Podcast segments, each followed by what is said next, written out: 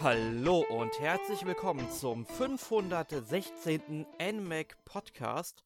Heute mit mir, dem Erik und dem Markus. Hallo Markus. Ja, äh, hallo Erik, hallo liebe Zuhörer. Schön, dass ich wieder dabei sein kann. Das ist ja jetzt wieder die gleiche Konstellation wie vor einer Woche. Es ist fast, als wenn wir gar nicht weg gewesen wären.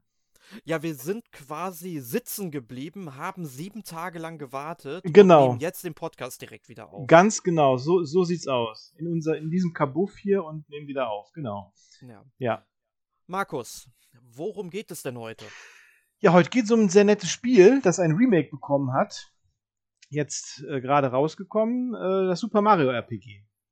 Ja, genau. Damals noch mit dem Untertitel Legend of the Seven Stars, als es auf dem Super Nintendo 1996 erschien.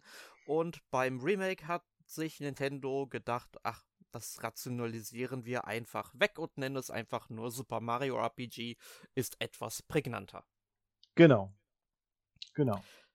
Ja, und es handelt sich hierbei tatsächlich um das erste Super Mario Rollenspiel. Das wissen vielleicht viele nicht, denn das Spiel kam in den 90ern gar nicht mehr in Europa raus. Wir erinnern uns, Nintendo hat sich mit dem Nintendo 64 entschlossen, ähm, nicht auf CDs, sondern auf Module zu setzen. Das führte ja zu so einem Bruch zwischen Nintendo und Square ähm, wodurch dann einige Spiele, die für Super Nintendo erschienen sind, auch gar nicht mehr in die USA oder nach Europa gekommen sind. Aber Mario RPG kam ja noch in Amerika raus und bei uns war ja das erste Mario-Rollenspiel dann ein paar Jahre später Paper Mario. Genau. Und äh, Super Mario RPG, finde ich, ist tatsächlich noch so näher am traditionellen JRPG dran, als es Paper Mario oder Ja. Mario Luigi später waren. Äh, definitiv. Äh, da hat auch äh, Square definitiv auch so eine eigene Note gesetzt bei dem Spiel. De definitiv. Das merkt man, wie ich finde. Ja, also wir haben dann auch in dem Spiel wirklich rundenbasierte Kämpfe. Wir reisen quasi von einem Ort zum anderen, lösen die Probleme der verschiedenen Ortschaften. Also im Grunde ist das Rezept vorhanden, aber gerade im Kampfsystem, finde ich, merkt man halt die Square-Note. da und ich finde auch, da sind ja auch einige, auch eine ganze Reihe Charaktere und Gegner äh, dabei, die auch später auch gar äh, nur in diesem Spiel vorkommen. Ne? Ja, das stimmt. Also man muss ja sagen, es spielt zwar im Super Mario-Universum, vielleicht gehen wir auch mal ganz kurz erstmal auf die Story ein. Mhm. Also, es ist ein ganz normaler Tag im Pilzkönigreich. Bowser entführt Prinzessin Peach, Mario schreitet zur Rettung und eigentlich könnte ja nach fünf Minuten auch schon wieder der Abspann. Ja, da wäre es vor, vorbei, genau. Da, da wäre direkt am Anfang gemeinsam mit Mario äh, Bowsers äh, Burg stürmen, wie es halt so üblich ist. Ne? Und nach ein paar Scharmützeln mit ein paar Koopas äh, steht man dann Bowser auch direkt gegenüber. Aber da passiert das Unvorhersehbare, äh, Unvorhergesehene. So. Genau, da ist nämlich so ein riesiges Schwert, Exor nennt es sich. Mhm. Das donnert einfach mal so mitten ins Schloss rein und sprengt einfach mal die Party. Ja. Und äh, dadurch werden ja Bowser, Mario und Peach in alle Himmelsrichtungen verstreut. Genau. Und äh, dieses Schwert, das gehört zur Smithy Gang. Äh, die kommen, ja, ich glaube, aus einer anderen Dimension, glaube ich, ne, und wollen das Pilzkönigreich erobern. Und äh, ja, und zerstören dabei dann auch äh, diese, ja, was, wie, wie, wie, nennt es sich nochmal? Ach so, die äh, Sternenstraße. Die Sternenstraße. Ich wollte schon, wollte schon Regenbogenstraße sagen. Aber das Nah ist was anderes. Nah dran, genau. Die Sternenstraße, genau.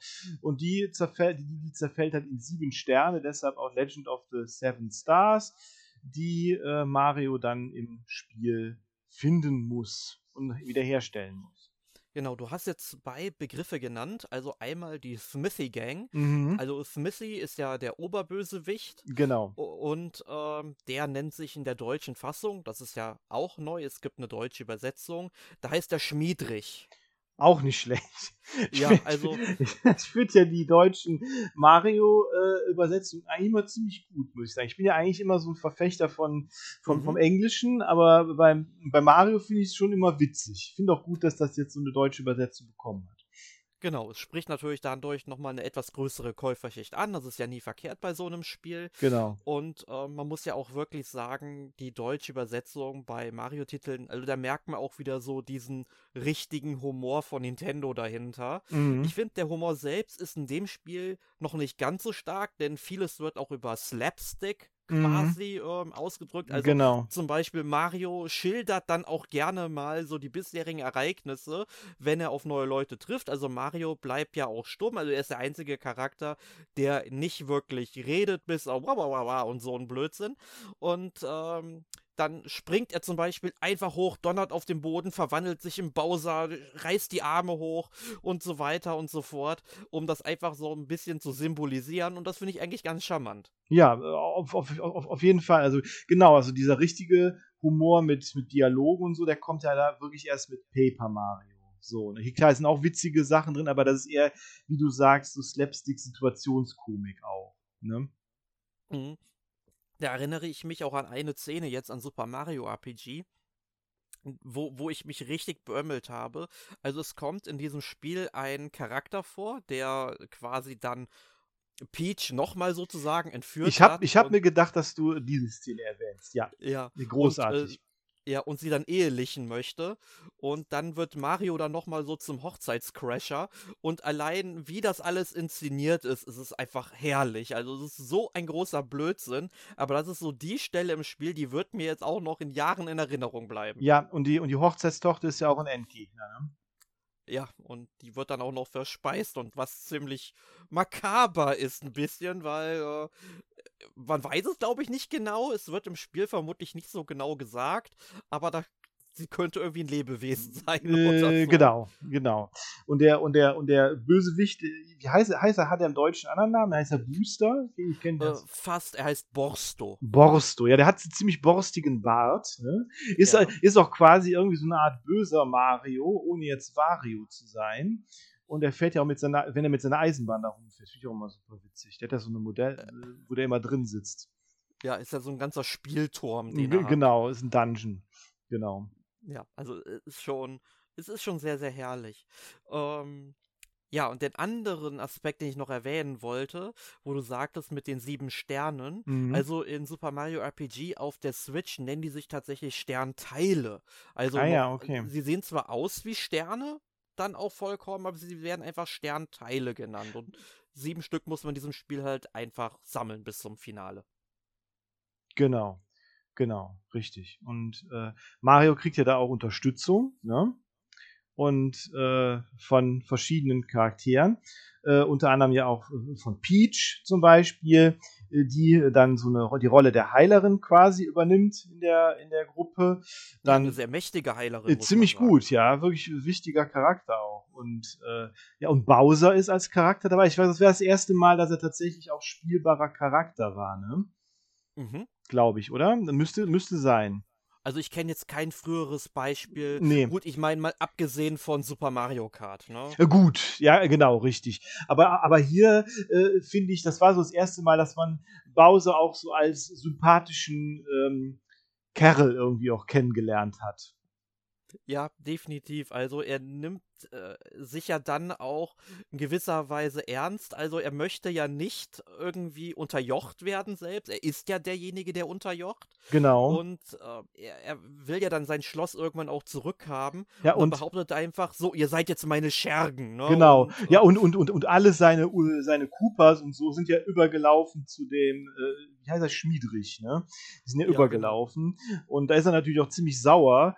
Und äh, ja, sein, er ist ja auch rausgeworfen worden aus, seinem- aus seinem Schloss, ne? Ja, eben. Und das ist übrigens auch so ein ganz netter Nebenaspekt. Also wenn man Bowser in der Gruppe hat und man dann äh, relativ am Ende des Spiels dann ähm, gegen dann die Untertanen von Schmiedrich kämpft, was ja dann zum Beispiel so Koopas sind, die dann auch mit Rüstungen ähm, bestückt sind, so weiter. Und wenn die dann Bowser sehen, ja, dann flüchten die erstmal am Anfang des Kampfes, ne, weil die Angst vor den Konsequenzen haben, ne? Ja, genau, genau. Zu Recht ja letztendlich, ne? Also ich meine, er ist ja schon irgendwie, er ist ja schon irgendwie ein äh, Choleriker, kann man ja schon sagen, ne? Genau. Und das ist dann auch so, es ist dann auch wieder äh, sehr charmant geregelt, wenn er dann sagt, oh mein Gott, ich habe jetzt mein Schloss verloren und Mario klopft ihm dann einfach mal auf die Schulter, ne, um Ja. so Mitleid zu zeigen. Ja. Es, es ist fantastisch. Ja, genau. Genau. Aber kommen wir zurück zu den Charakteren. Ja. Du hast ja ähm, Peach und Bowser schon erwähnt. Also Mhm. Peach die Heilerin und Bowser ist halt ja so ein Haut drauf, Ja, das äh, ist der- starker Typ. Genau, das Aber ist es gibt ja noch so zwei Charaktere, die völlig neu für das Spiel sind. Genau, das sind äh, Mello und Gino. Ne? Die kennen ja, ich Mhm. glaube, einige auch. Äh, Ich glaube, gerade Gino ist ja sehr beliebt bei Fans, aber der hat ja außer, die haben ja beide außerhalb äh, von Mario RPG keinen, äh, keinen Auftritt mehr. Also doch, Gino war, Moment, Gino war bei Smash, oder? Irgendwo wo tauchte der nochmal auf. Ja, ich glaube also als Helfertrophäe. Genau, so. genau, genau, Ja. genau. Ich Ja. bin mir aber nicht sicher, wer, wer von beiden äh, das jetzt war, aber äh, einer von beiden taucht auf jeden Fall nochmal auf. Und Mellow ist halt so ein, weiß ich, so ein Wesen, was so aus Wolken besteht oder aus Wolkenmasse. Genau. hält sich selbst irgendwie für einen Frosch. Das ist natürlich nur ganz wichtig. Die Geschichte Mhm. entwickelt sich beim Spiel. Und Gino ist im Grunde ja einfach nur eine Puppe. Und in Gino selbst steckt ja dann ein Wesen von der Sternstraße, Mhm. was dann eben die Sternstraße wieder reparieren will und dann eben gegen Schmiedrich und seine Anhänger kämpfen möchte. Genau. Und die, und, und die beiden, ja, wie, wie, wie kann man ihre Rolle? Also, Gino ist ja ein Magier, ne? könnte man so sagen, wenn man ihn in eine Rollenspielrolle übernehmen würde. Ja. Ähm, ja, ich, ich würde sagen, beide sind da irgendwie Mhm. so Zauberer in gewisser Mhm, Weise. genau. Also bei, bei Mello ist es ja so, der kontrolliert ja dann eher Stürme bzw. Blitze und ähm, Eismagie hat er ja zum Beispiel Mhm. drauf. Ne? Mhm. Also und ähm, Geno kann ja am Ende quasi so eine richtige Supernova dann auch herbeirufen. Auch ziemlich krass, wenn man sich den Effekt da mal anschaut. Genau, also die, genau, also diese Supernova und so, da, das ist ja genau wie so ähnlich dann wie in Final Fantasy, da kann man dann auch die äh, Handschrift von Square äh, definitiv erkennen, meiner Meinung nach. Ja, definitiv. Also es gibt ja dann im Spiel ähm, sehr viele rundenbasierte Kämpfe. Man steigt auch relativ viele Level auf. Man muss dazu auch sagen, das Spiel ist nicht besonders schwierig, zumindest auf der Switch nicht. Ähm, und ich weiß, am Ende war ich irgendwie Level 30 oder sowas, Mhm. ähm, was auch schon viel ist. Ich glaube, man kann es dann auch schon auf Level 25 oder darunter ähm, meistern, weil wenn man jeden Kampf mitnimmt, kriegt man natürlich auch viel Erfahrungspunkte. Und es ist jetzt auch nicht so extrem wie zum Beispiel später bei Paper Mario, wenn man dann irgendwie schon ein Level höher ist, dass man für die Gegner, die auf dem Level da drunter sind, dann, weiß ich nicht, wesentlich weniger Erfahrungspunkte kriegt. Also so ist es jetzt bei äh, Super Mario RPG zum Glück nicht. Und ich finde das eigentlich auch ganz gut, weil ich gerne in japanischen Rollenspiele ähm, auch mal so ein bisschen grinde. Mhm. Ja, klar, natürlich. Also das, äh, genau, das, das wird einem halt nicht weggenommen. ne? Man kann halt immer, äh, immer wieder weiterleveln, wenn man das möchte. Ja, also die, Genau, die, und das die, ist auch eine coole Sache. Mhm. Genau. Äh, genau, also die, die, äh, das, das, ganze Spiel wird ja aus der, Entschuldigung, aus der isometrischen äh, Perspektive gezeigt. Ne? Und ähm, Mhm. das Original, das war ja noch in so einem, in so einem Render-Stil. So kann man so ähnlich äh, sich vorstellen wie äh, Donkey Kong Country. Äh, und war auch somit so grafisch somit eines der oder, oder, technisch so eines der äh, beeindruckendsten äh, Super Nintendo Spiele, würde ich sagen. Das war ja so am Ende auch, wo die Spiele wirklich dann nochmal äh, auch gezeigt haben, was da so grafisch auch noch so möglich ist mit der Konsole. Ja? Ja, stimme ich dir auf jeden Fall zu. Also mir hat das damals auch schon ziemlich gut gefallen. Dazu muss ich sagen, ich habe es in den 90ern ja nie selbst gespielt. Ich habe halt immer nur Screenshots in Zeitschriften wie der Total gesehen. Und ich glaube sogar im Club Nintendo Magazin hat man es auch mal irgendwie angerissen, Mhm. bevor dann bekannt wurde, dass es halt gar nicht mehr nach Europa kommt. Mhm. Ähm, und ich kannte halt nur die Screenshots und das sah schon ziemlich fantastisch aus. Hatte mich sehr drauf gefreut, aber ja, konnte es dann erst Mitte der 2000er dann spielen, zwar auf der Virtual Console der Wii, das ist dann Mhm. ja im Rahmen des Hanabi Festivals, also was heißt Mitte der 2000er, aber es war 2008, äh, konnte man es dann spielen. Da habe ich es dann aber nie durchgespielt tatsächlich. Mhm. Ähm, das habe ich jetzt erst auf der Switch dann Mhm. nachgeholt. Es, war, es ist ja auch auf dem äh, Super Nintendo Mini, es ist ja auch drauf. Ne? Genau, also wenn man das Super Nintendo Mini hat, ist glaube ich dann eine relativ einfache Möglichkeit, das dann auch nochmal zu spielen. Mhm. Ähm, es gab es auch auf der Virtual Console der Wii U, aber ähm, die ist ja mittlerweile auch abgeschaltet, beziehungsweise man kann nichts mehr im eShop kaufen. Mhm. Ja, aber was ich zu dieser isometrischen Perspektive sagen möchte, sie, so toll sie damals auch aussah und ähm, so interessant das Konzept auch heute ist, mich regt diese Perspektive in Verbindung mit der Sprungmechanik des Spiels teilweise auf, mhm. weil man nicht wirklich kontrollieren kann, wo genau springt man jetzt hin. Also man kann es schlecht abschätzen. Und es gibt ja zum Beispiel ein Minispiel, da sind dann vier Röhren, da gucken dann Gumbas raus, auf die man draufspringen muss. Und ich springe zwar dann immer auf die Röhre drauf, aber ich springe halt irgendwie immer dahin, wo jetzt nicht der Gumba genau ist. Es wirkt halt so, als ob da so 2D-Sprites rauskommen und das Spiel genau erwartet, dass ich auf diesen 2D-Sprite Millimeter Millimeter genau lande. Ne? Mhm. Und es hat wirklich lange gedauert, bis ich da auch diesen maximalen Rekord aufgestellt habe. Oder auch später, wenn man ähm, es gibt halt am Ende des Spiels dann auch so Geschicklichkeitspassagen, wo man dann auch nur eine gewisse Anzahl an Versuchen hat, da durchzukommen. Und wenn man dann halt ähm, über diese Plattform, die sich ja zum Teil auch noch bewegen, springen muss, also das hat mich schon sehr viel Kraft und Nerven gekostet. Ja, ich muss, ich muss sagen, diese, ich finde auch so, diese isometrische Perspektive ist für so Jump'n'Run-Einlagen auch wirklich tatsächlich ein bisschen problematisch. Das gleiche Problem hat ja auch Landstalker auf dem Mega Drive äh, gehabt mhm. und auch äh, der spirituelle Nachfolger Dark Savior auf dem Saturn. Da auch, ne, weil das, weil die, ne, man kann halt nicht sonderlich gut teilweise sehen, wie weit denn jetzt eine Plattform weg ist und so. Also finde ich auch die isometrische Perspektive nicht so unbedingt äh, gelungen äh, bei äh, Jump-Run-Sequenzen. Stimme ich dir da mhm. definitiv zu. Ja, ich glaube, es wäre ein bisschen einfacher gewesen, wenn man gesagt hätte, ja gut, es ist zwar isometrisch, aber trotzdem bewegen sich die Figuren schachbrettartig darüber. Mhm. Ich glaube, dann wäre es halt einfacher gewesen, weil es da nur vier Richtungen gegeben hätte, in die man laufen konnte. Aber nein, man musste natürlich auch die komplette Hardware-Power des Super Nintendo inklusive Steuerung übernehmen mhm. und dann auch in acht Richtungen das möglich machen. Äh, ja, hat nicht so gut funktioniert, wie ich finde, und das merkt man leider im Remake auch. Hätte ich mir sehr gewünscht, dass man es dort dann eben ähm, mal ein bisschen anders gemacht hätte oder zumindest angenehmer oder zumindest, sage ich mal, solche kniffligen Passagen dann in gewisser Weise angepasst hätte. Mhm. Also ist ja nicht so, dass es unspielbar ist. Ich habe es ja auch nee. durchgespielt, ich habe ja auch alles gemacht, mhm. aber es hätte besser gegangen. Ja, klar. Also da äh, definitiv. Also, ne, also ich finde es auch vollkommen, also man, man kann es spielen, aber es ist halt schon tatsächlich ein kleiner Kritikpunkt, den man, den man äh, durchaus äh, nennen kann. Ne? Und mhm. äh, diese, diese Action, äh, Jump-Run-Sachen, die, die, die, die machen ja, die, die, spielen ja auch nicht nur in der, also im Spiel selber eine Rolle, sondern ja auch bei den Kämpfen. Ne? Muss man auch, wenn man da nämlich äh, äh, punktgenau nochmal, äh, also nochmal einen Knopf drückt, äh, macht man zum Beispiel auch mehr Schaden und so. Ne? Das kommt ja auch noch dazu. Also man hat schon irgendwie ein bisschen versucht, das ein bisschen actionreicher ja auch noch äh, zu gestalten oder so ein bisschen diesen Mario-Charakter da noch drin zu lassen auch. Ne? Mhm.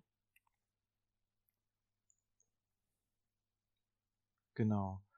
Und äh, ja, also, ähm, ne, und äh, die Musik, äh, die stammt ja auch von Yoko Shimomura.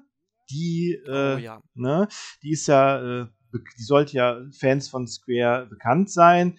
Äh, zum Beispiel für Kingdom Hearts hat sie die Musik gemacht damals für Parasite Eve oder auch für Final Fantasy 15.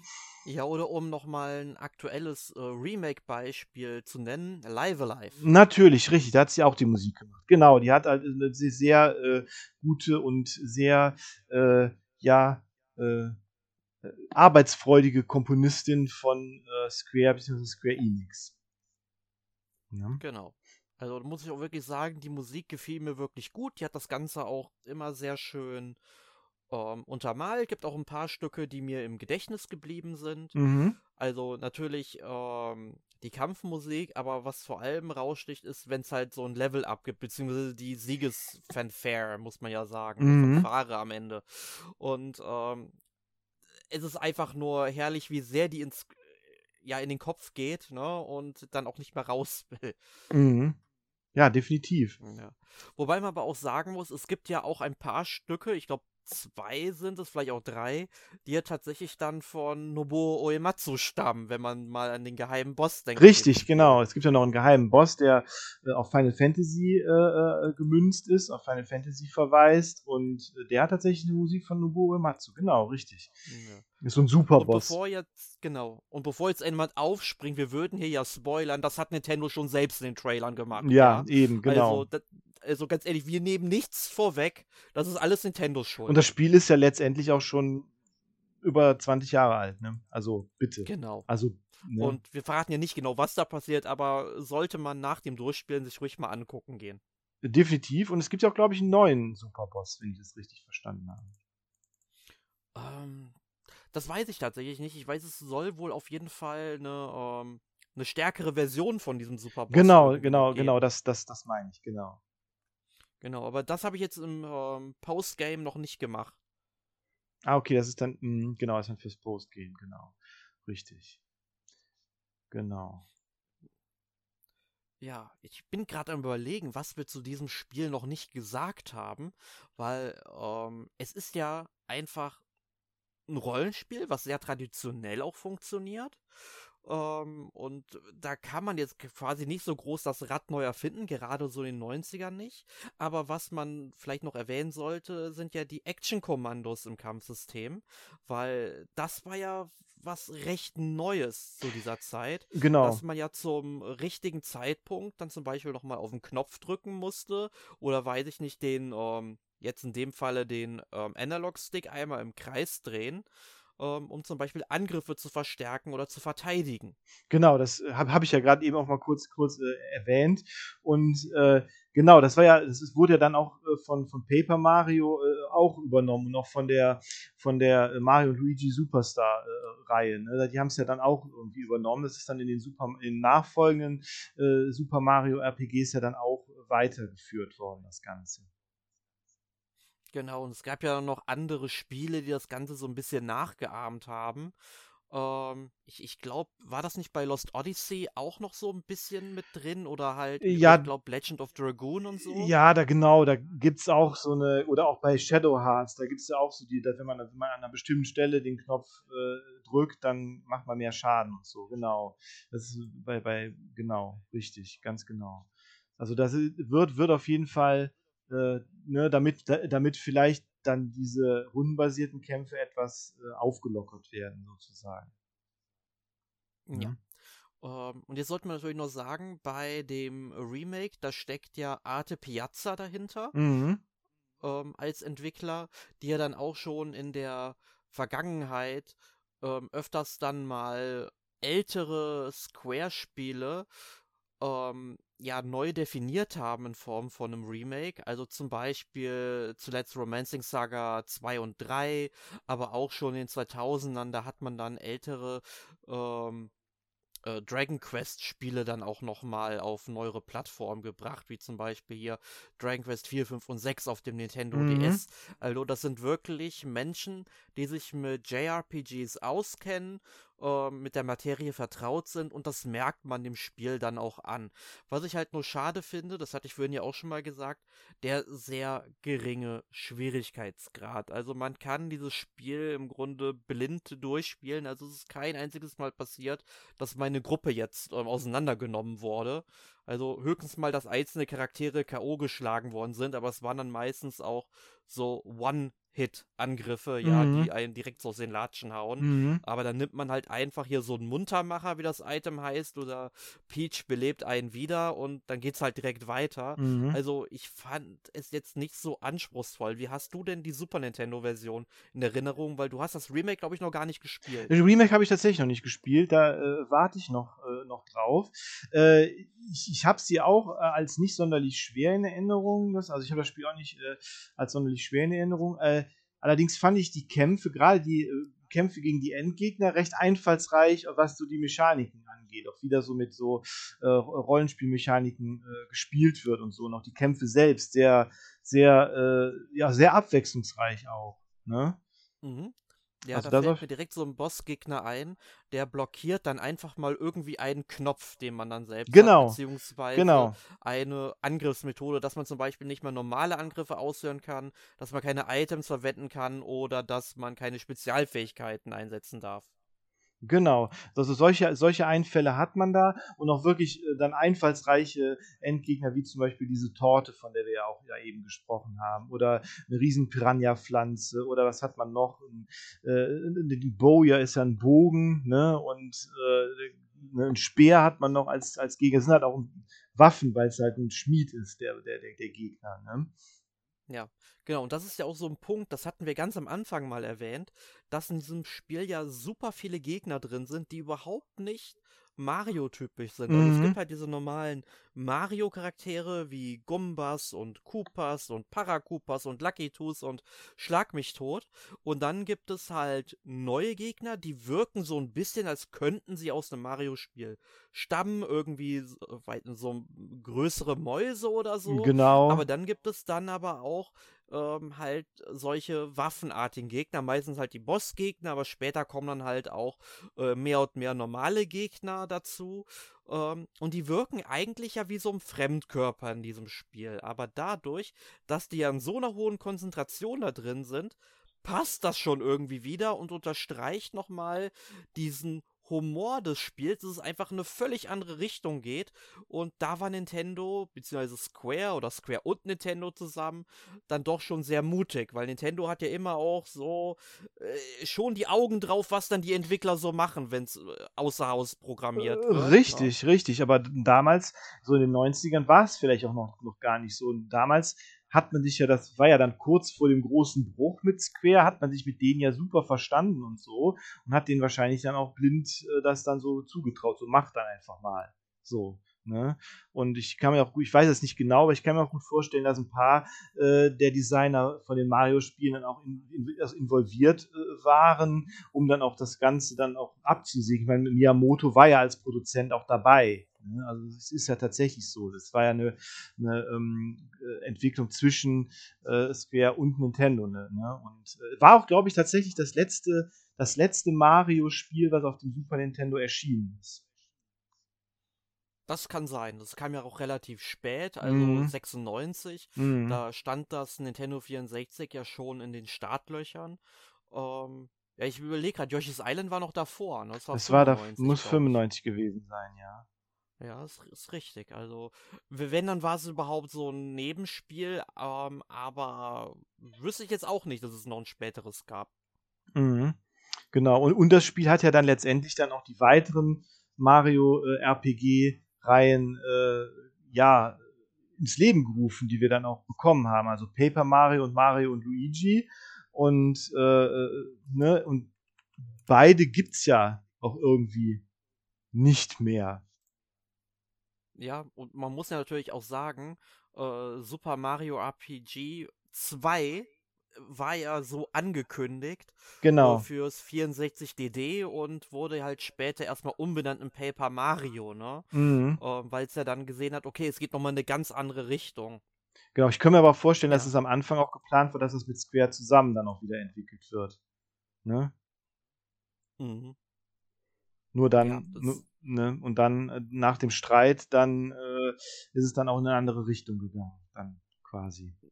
Ja, was aber auch überhaupt nicht schlecht war, weil ich finde, Paper Mario ist ein herausragendes Spiel fürs Nintendo 64, vielleicht sogar das beste N64-Spiel. Ja, Und mit, mit, ähm, mit äh, Zelda, Ocarina of Time und äh, Majora's Mask. Ja, ist gut, du hast gerade nochmal die Kurve gekriegt. ne? Ähm, ja, aber äh, man muss ja auch sagen, ähm, so mit Rollenspielen im Mario-Universum macht Nintendo ja jetzt nicht mehr so viel. nee, eben. Ich meine, das letzte Paper Mario, The Origami King, hatte ja schon wieder ein paar mehr Rollenspielelemente tatsächlich drin, die aber ein bisschen anders funktioniert haben.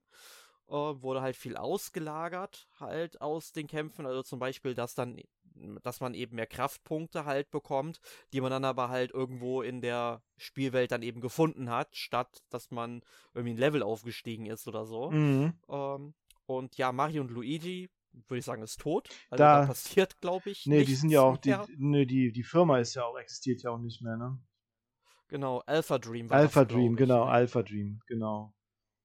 Ja, ne, ich meine, ähm, hätte man hätte Nintendo ruhig kaufen können, finde ich. Ja. Die hätten regelmäßig so ein Mario und Luigi produzieren können. Definitiv. Äh, die wussten ja, wie es geht und das war ja auch eine Reihe, die war ja dann auch wirklich bis zum Ende halt äh, durch und durch Rollenspiel. Ja. Ähm, da hat man nicht so viele Experimente gemacht wie halt ab dem dritten Teil der Paper Mario-Reihe. Und ich hoffe jetzt natürlich, dass Paper Mario, die Legende vom Meonentor, sprich der zweite Teil, der kommt jetzt auch nochmal als äh, HD-Portierung mhm. auf die Switch, dass Nintendo dann hoffentlich viele und vor allem gute Verkäufe einfährt. Ja. Äh, und die dann eben sehen, was sie halt in den letzten Jahren verbrochen haben und dass es so nicht weitergehen äh, kann. Äh, stimme ich komplett mit dir überein. Also Paper Mario hat sich meiner Meinung nach auch in die komplett falsche Richtung äh, entwickelt.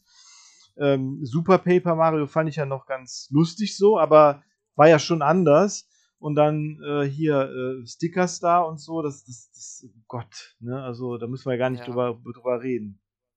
Ja, da haben wir aber auch Podcasts zu gemacht, also vor mhm. allem so Color Splash, was mhm. dafür ein, ähm, ja, sag ich mal, ähm, Game Design Verbrechen drin stattgefunden hat. Mhm. Also hört euch unbedingt mal unseren Podcast dazu an. So, solltet ihr nicht verpassen. Also ich weiß jetzt nicht, welche Nummer das war, aber sucht einfach auf unserer Seite, ihr werdet schon finden, anhören, unbedingt. Muss ich, mal, muss ich auch mal machen, da war ich ja noch gar nicht beim NMAC dabei. Deshalb äh, muss ich das vielleicht mal nachholen, ja. Genau, ein bisschen Nachhilfe für Markus. Ja, ja genau, genau. Äh, nee, aber äh, stimme ich dir, über, stimme ich dir äh, zu. Ich, ich hoffe auch, dass jetzt das äh, Mario RPG und auch äh, äh, Paper Mario Legende vom Äon Tour oder Thousand Year Door, wie es ja im Englischen heißt, dass die erfolgreich sind und dass Nintendo da auch schon irgendwie ne, wieder was damit macht. Ne? Also ich finde das so irgendwie sehr schade irgendwie da, äh, da ich die Mario-Rollenspiele eigentlich alle immer ziemlich, ziemlich super fand, also alle. Ne, also die, ne, die alten Paper Mario, das Mario RPG und auch die Mario Luigi Spiele. Deshalb, ähm, ja, ich hoffe, dass da was Gutes bei rumkommt. Ja, definitiv. Also kann ich dir nur zustimmen. Und vielleicht kriegen wir auch mal so ein richtiges Super Mario RPG 2, mhm. was dann vielleicht auch von Square entwickelt wird. Jetzt Könnte geht's ja, ja wieder. Ja, sein, geht ne? ja wieder. Die verstehen genau. sich ja wieder. Ja. Das, Remake wurde ja dann auch. Ja, gut, der, ja, der Yamauchi ist aber auch schon lange nicht, nicht mehr unter den Lebenden. Ne? Also ich glaube, der, wenn, wenn der noch existieren würde, ich glaube, dann wäre das immer noch äh, Feindschaft. Ja, könnte könnt ich mir vorstellen. Da hätten wir heute noch Module. das auch, ja.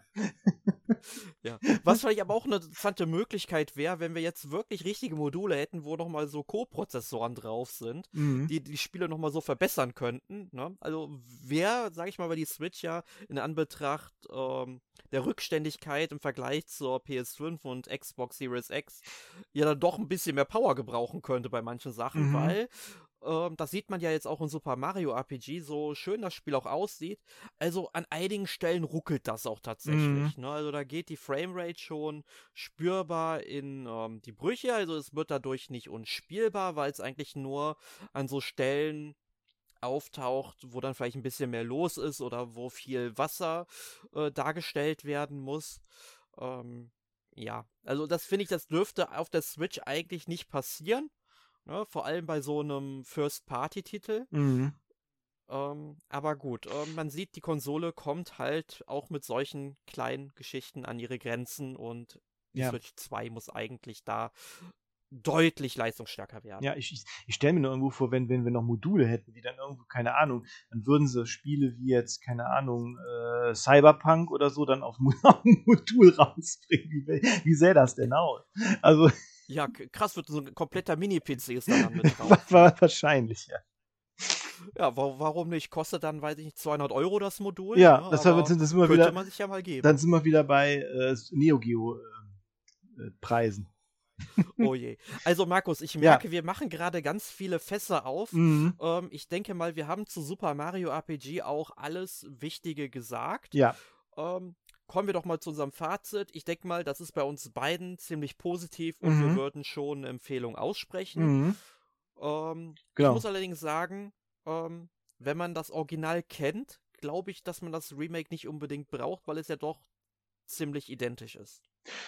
Kann ich mir Wie würdest du das beurteilen? Also so wie es, wie gesagt, ich habe es ja selbst noch nicht gespielt, aber alles, was ich jetzt davon so gesehen habe, ja, es ist noch ein bisschen was, es sind ein paar neue Sachen dabei, es ist ein bisschen was, was angepasst worden und so, aber insgesamt ist es ja das, genau das gleiche Spiel.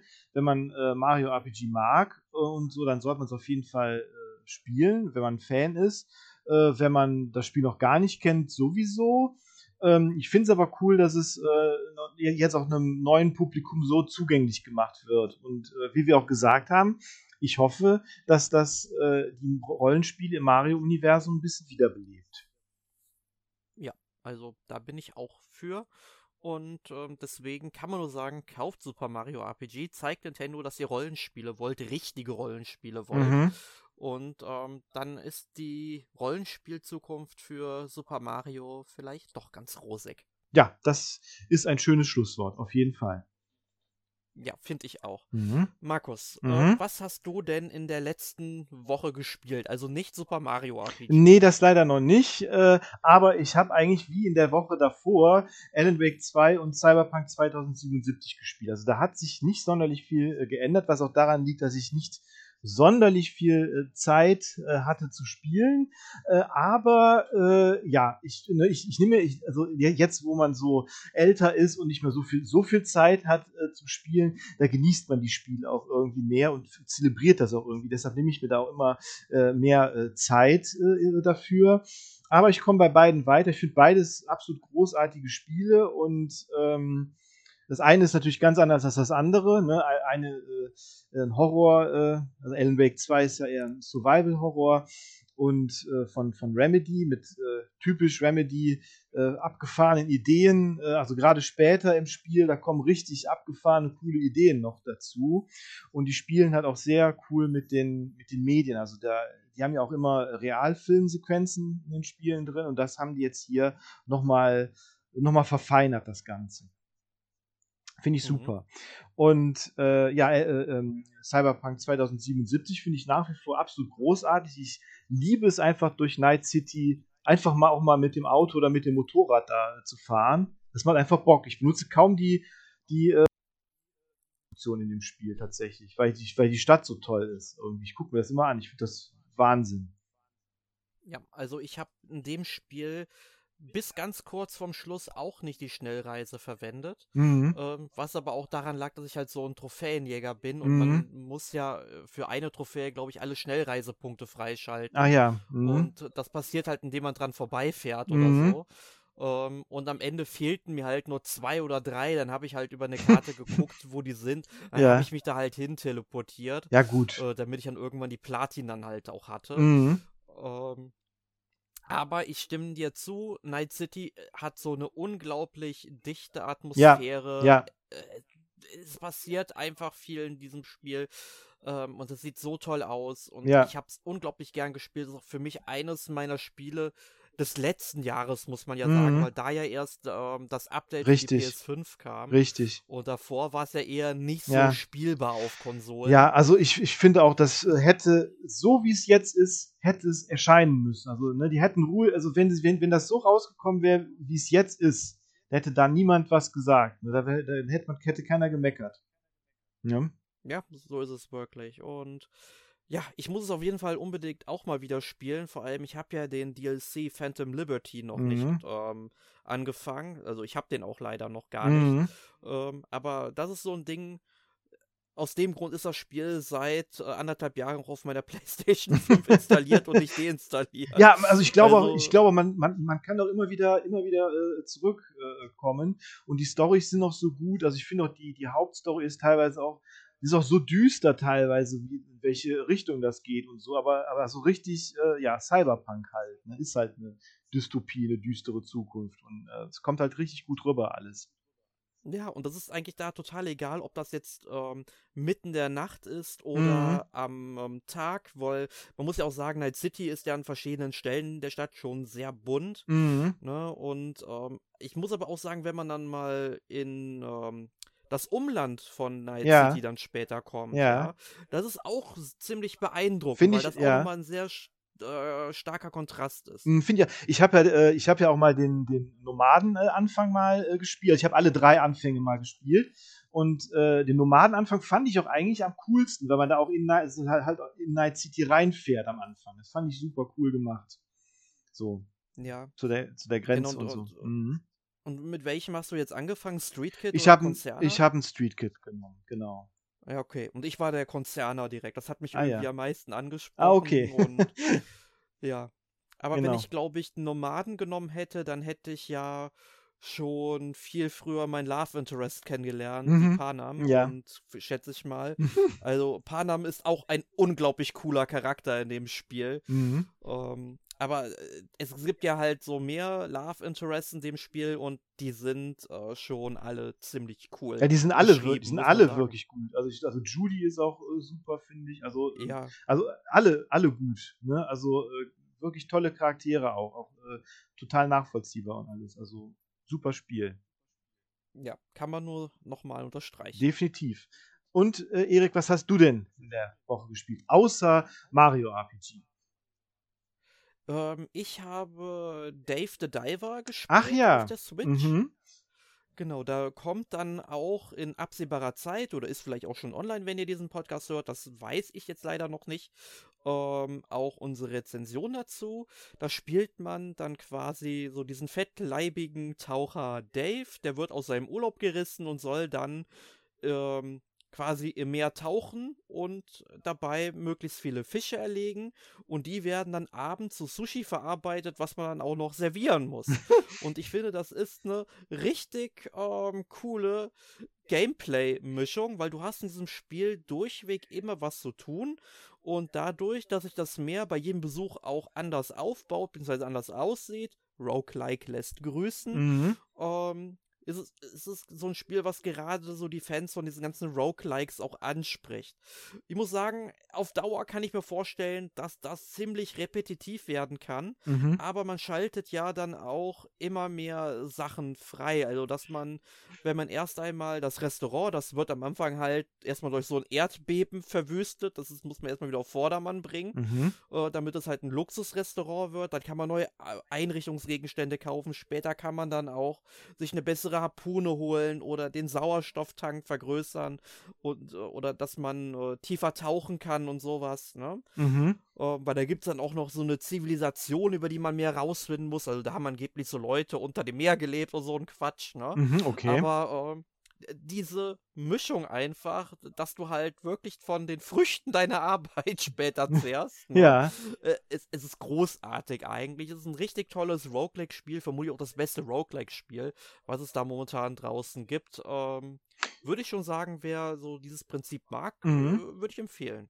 Ja, ich, ich, ich habe auch äh, tatsächlich einiges von dem Spiel gehört. Das ist ja auch so ein bisschen so, in, so, so, so ein bisschen durch die Decke gegangen, auch, glaube ich. ne? Das war äh, relativ äh, schnell so auf Foren und äh, Social Media und so äh, und bei Streamern auch sehr beliebt, glaube ich. Ne? Ja, definitiv. Das kam ja schon im Juni für den PC raus. Mhm. Und jetzt halt im ähm, Oktober war es ähm, auf der Switch. Mhm. Ähm, und es ist jetzt kein zweites Stardew Valley geworden, würde ich mal sagen. Also ich glaube, dann hätte ich deutlich mehr von diesem Spiel gehört und gesehen. Ja, gut. Aber Mhm. ähm, es ist auf jeden Fall eines der Spiele gewesen, die schon sehr viel ähm, Rampenlicht äh, genossen haben dieses Jahr. Mhm. Mhm. Ja. ja, und ansonsten habe ich jetzt nochmal äh, Tales of Arise installiert auf der PlayStation 5. Ah, wegen dem DLC, ne? Da gibt's ein Genau. DLC. Mhm. Genau, ich weiß gar nicht, äh, Beyond the Dawn, also spielt ein Jahr nach den Geschehnissen ähm, von Tales of Arise. Mhm. Äh, Ich habe es jetzt halt nur anderthalb bis zwei Stunden gespielt, also wirklich noch ganz am Anfang. Ähm, was ich halt sagen kann, was ich ein bisschen blöd finde, man kann nicht seinen Fortschritt aus dem Hauptspiel mitnehmen, man wird direkt auf Level 65 runtergestuft, ne? Mhm. Äh, wenn man das spielen will. Ach, okay. Ja, f- finde ich halt ein bisschen blöd, weil wenn du dir wirklich die Mühe machst, im Hauptspiel deine Charaktere auf Level 100 zu bringen, Mhm. wie ich das gemacht habe, Mhm. was auch doch schon länger gedauert hat, ähm, finde ich das ein bisschen fies, aber man kann wohl auch seine Charaktere hier wieder auf Level 100 bringen und äh, ich, ich hätte einfach gedacht, okay, komm, lass die einfach auf Level 100 beginnen und mach ein Level Cap bis 150 oder so. Mhm. Meinetwegen, wäre doch cooler gewesen.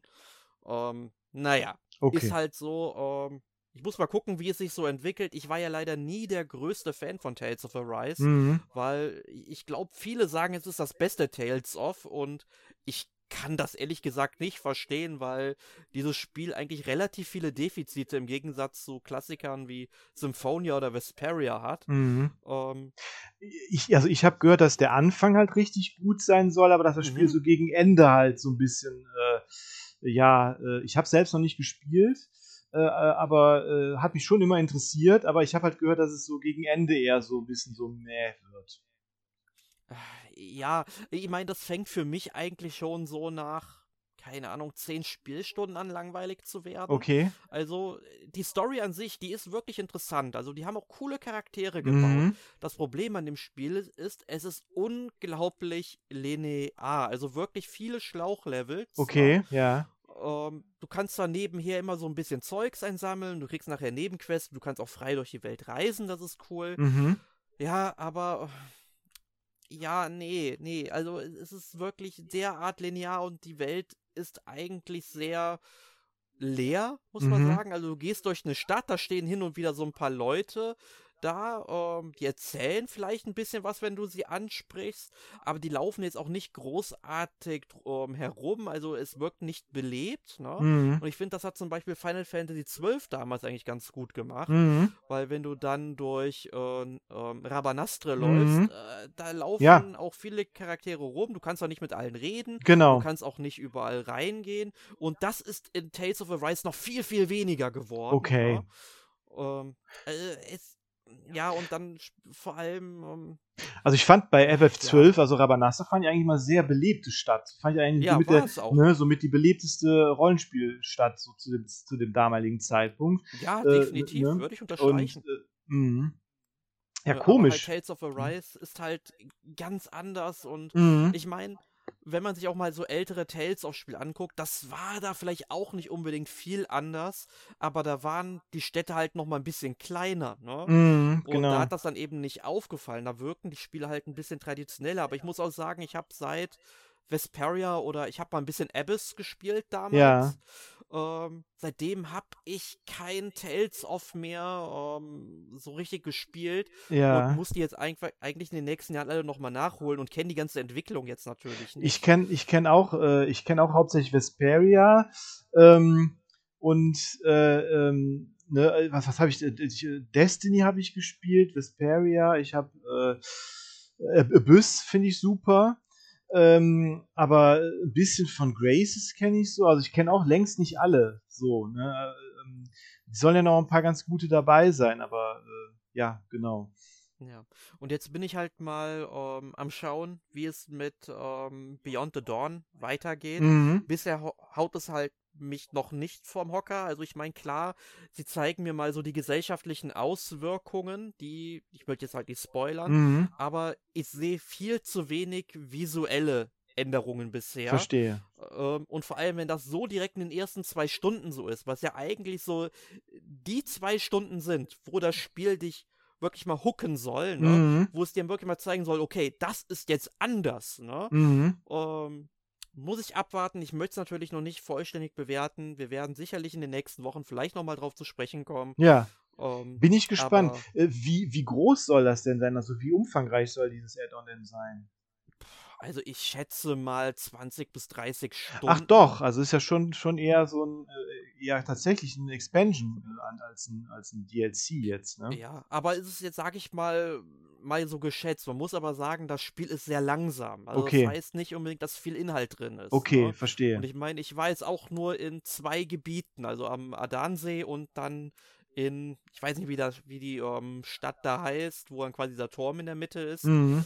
Ähm, und halt quasi dieses kleine Zwischengebiet, was beide Orte verbindet. Und das waren halt in zwei Stunden. Ne? Und ich war halt noch nicht mal in einem Dungeon drin. Verstehe. Gibt's Ja, denn, gibt's denn neue Gegner? Das war ja auch so, glaube ich, so ein äh, Kritikpunkt, dass. Oh ja, das, das war auch Mhm. schlimm, dass halt äh, gefühlt, es gab fünf Gegnertypen oder Mhm, so gefühlt, ne, mhm. die dann einfach immer mal wieder neuen Skin bekommen haben. Mhm. Ähm, und da habe ich jetzt eigentlich noch nichts Neues gesehen. Okay, schade. Mhm. Des, deswegen, also es, die Erweiterung war auch relativ schnell runtergeladen. Mhm. Deswegen glaube ich auch, man greift sehr viel auf Assets aus dem ähm, Spiel eben zurück. Okay. Ne? Mhm.